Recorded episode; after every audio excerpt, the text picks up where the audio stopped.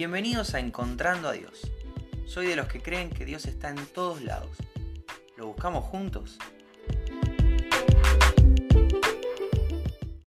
Hola, ¿cómo estás? Bienvenido, bienvenida al episodio de hoy de Encontrando a Dios. Hoy es 24 de abril. Y te cuento que después de la reunión de la iglesia, con André nos fuimos a comer al shopping. En el patio de comidas hay un lugar que nos encanta, se llama Sensu, y hacen comida japonesa. Eh, nos gusta ir de vez en cuando a, comer ahí. Eh, tienen menús muy variados y, todo con, gustos muy orientales, muy ricos. Y bueno, estábamos comiendo, yo terminé un poquito antes que Andre. Andre estaba con los últimos bocados y me dice, ¿querés lo que queda de mi arroz? El arroz japonés tiene en general un, un agregado de, de vinagre con azúcar. Le da un gusto muy dulce, muy rico y hace también que sea más fácil de levantar con los palitos.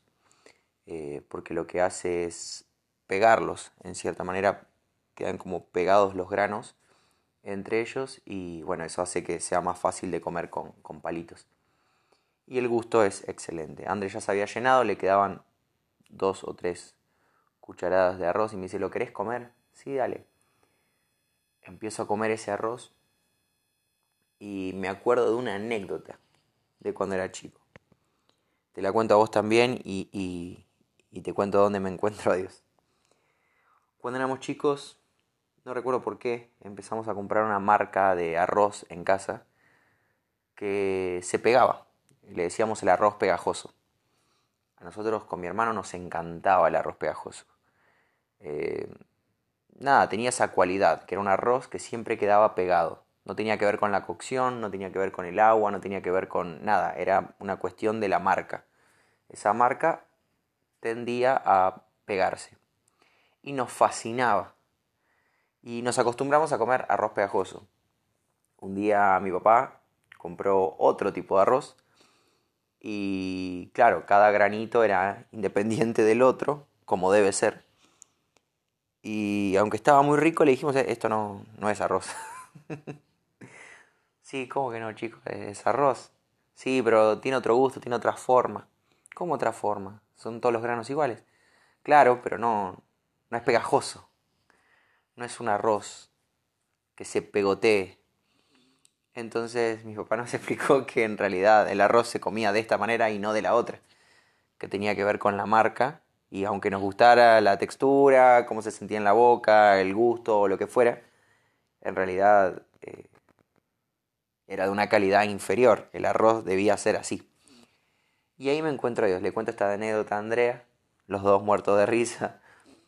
Este, y bueno, y, y pensaba, qué loco, cuántas cosas habremos consumido, y no solo me refiero a comida, sino a cosas que nos rodean y que asimilamos en nuestra propia vida, como cuestiones que estaban bien, que estaban buenas, que tenían rico gusto, pero que no eran correctas, que había algo mejor, que había algo superior. Y, sé que es medio flashero lo que voy a decir, porque cómo te vas a encontrar a Dios con un plato de arroz, pero, pero es esta idea de que tal vez te pase a vos, a mí me ha pasado, de considerar que cosas que son normales, considerarlas buenas porque es cotidiano, porque es normal, porque todo el mundo lo hace, porque se siente bien, crees que es bueno y al final en algún momento queda demostrado que eso no estaba bueno. Pero a mí me enseñaron otra cosa, sí, pero no estaba bueno. Pero a mí me dijeron que el arroz se come pegajoso. Sí, pero hay una forma más rica de comer arroz. Hay una forma de mejor calidad de disfrutar el arroz. Entonces ahí en, este, en esta idea me encuentro a Dios y sobre esto quiero, quiero grabar. 1 Corintios 15:33 dice, no se dejen engañar, las malas compañías corrompen las buenas costumbres. El problema de estas malas compañías es que no voy a discernir que son malas hasta que hagan algo realmente malo y me llame la atención. O hasta que conozca buenas compañías. Entonces, no te dejes engañar, es el consejo. esas malas personas que están alrededor tuyo te llevan a corromper tus buenas costumbres. Lamentablemente, hasta que no conozcamos, hasta que no nos empecemos a rodear de gente que piense diferente, que piense bien, que tenga buenas costumbres, que tenga que sean buenas compañías, no vamos a reconocer que lo que teníamos antes es malo. Una vez charlando con un amigo me decía, si en tu casa todo el tiempo te dicen que está bien mendigar, que está bien mendigar, que está bien mendigar y nadie te enseña a trabajar, cuando te ofrezcan un trabajo no vas a querer saber nada. Y nunca lo había pensado, pero claro, nadie te explicó que el trabajo era mejor que mendigar. Sí conlleva esfuerzo, pero sí es más digno, sí es mejor. Entonces, tiene también que ver con, lo que conoces, con lo que sabes, con lo que mamaste, con lo que te enseñaron o lo que te dio la vida o lo que fuera. Isaías 5:20 dice, hay de los que llaman al mal bien y al bien mal. Esta expresión hay es como un pobrecito de ellos. Pobrecitos aquellos que llaman al mal bien y al bien mal que tienen las tinieblas por luz y la luz por tinieblas, que tienen lo amargo por dulce y lo dulce por amargo. Pobre estas personas que están tan confundidas que entendieron todo al revés, que pensaron que las cosas malas eran buenas y que las cosas buenas eran malas. Y ahora analiza un poco la sociedad. Analiza tu país. La mayoría de las personas que escuchan este programa son de Argentina. Analiza el país. Analiza lo que se escucha en la tele, lo que se escucha en la calle. Muchas de esas cosas que hoy están de moda, que hoy están buenísimas y que, que, open mind, que abiertos que somos, en realidad son cosas que transgreden la ley de Dios, que van en contra de lo que Dios propone. Y si seguís la ley de Dios, sos un retrógrado, sos un anticuado, sos un cerrado, y si te dejas llevar por estas nuevas olas, sos un copado, sos un mente abierta, sos genial, sos cool, sos chévere. Ahora llévalo a tu propia vida y pensá esas cosas que te gusten, esas cosas que más te gustan hacer, esas cosas que más disfrutás. Cualquiera, cualquier cosa que, se te venga a la mente, desde, no, no voy a decir nada, lo que se te ocurra a vos. Algunas de esas cosas tal vez no estén tan buenas, y el problema es que no nos rodeamos de gente buena que nos lo enseñe. O tal vez no conocimos que había algo mejor que esto.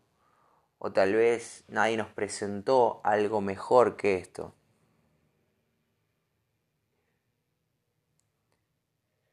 Te, te, digo esto para que analices. Yo también lo voy a hacer. Esa es la tarea que tenemos para hoy. Analizar de esas cosas que nos gustan, de esas cosas que hacemos porque así lo hacía mi mamá, porque así lo hacía mi papá, porque esto fue lo que me enseñaron, porque esto me resultó una vez, entonces repetí la receta, o lo que fuera. Te invito a que analices si está realmente bien. Te cuento una anécdota, es una anécdota conocida. Eh, no recuerdo quién la dijo, ni, recuerdo quién la contó, pero la escuché en muchos lugares eh, y la idea era la siguiente. Una persona corta las dos puntitas del matambre antes de meterlo en el horno. Entonces su esposa le dice, ¿por qué haces esto? ¿Por qué le cortas las dos puntitas del matambre para cocinarlo? No sé. Así lo hacía mi mamá. Entonces van a la casa de la madre y le preguntan, mamá, ¿por qué le cortas las dos puntas del matambre para meterlo en el horno? No sé, yo así lo aprendí del abuelo. Así que fueron a visitar al abuelo. Abuelo, ¿por qué le cortás las dos puntitas del matambre para meterlo en el horno? Y el abuelo le dice, ah, eso es porque mi primer horno era chiquito y el matambre completo no entraba. Entonces solía cortarlo para que entre bien. es, es, una anécdota, ¿no? ¿no? No sé si es real o no pero es simpático. Se había transmitido de generación en generación que había que cortar las puntitas del matambre para meterlo en el horno, pero en realidad no tenía sentido. Era algo que le resultó a alguien cómodo y simplemente se heredó. Entonces te, te invito a analizar lo que estás haciendo. Te invito a analizar también, como decíamos ayer, la motivación de lo que estás haciendo y pensar si hay una forma superadora, si hay una forma mejor de hacer lo que estés haciendo. De, de, de si hay una forma de, de hacer que lo que estés haciendo sea superior. Si hay una forma de que tu vida sea un poco mejor.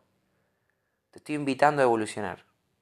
Te invito a analizarte para dar el siguiente paso en, el ser tu mejor versión. Y también te doy una herramienta. Con Cristo todo es mejor. Con Jesús todo puede ser superador. Esas cosas malas, sacarlas y buscar el, el buen camino del Señor. Y esas cosas que están buenas, invítalo a Cristo. Y van a ser superadoras. Y van a ser mejores.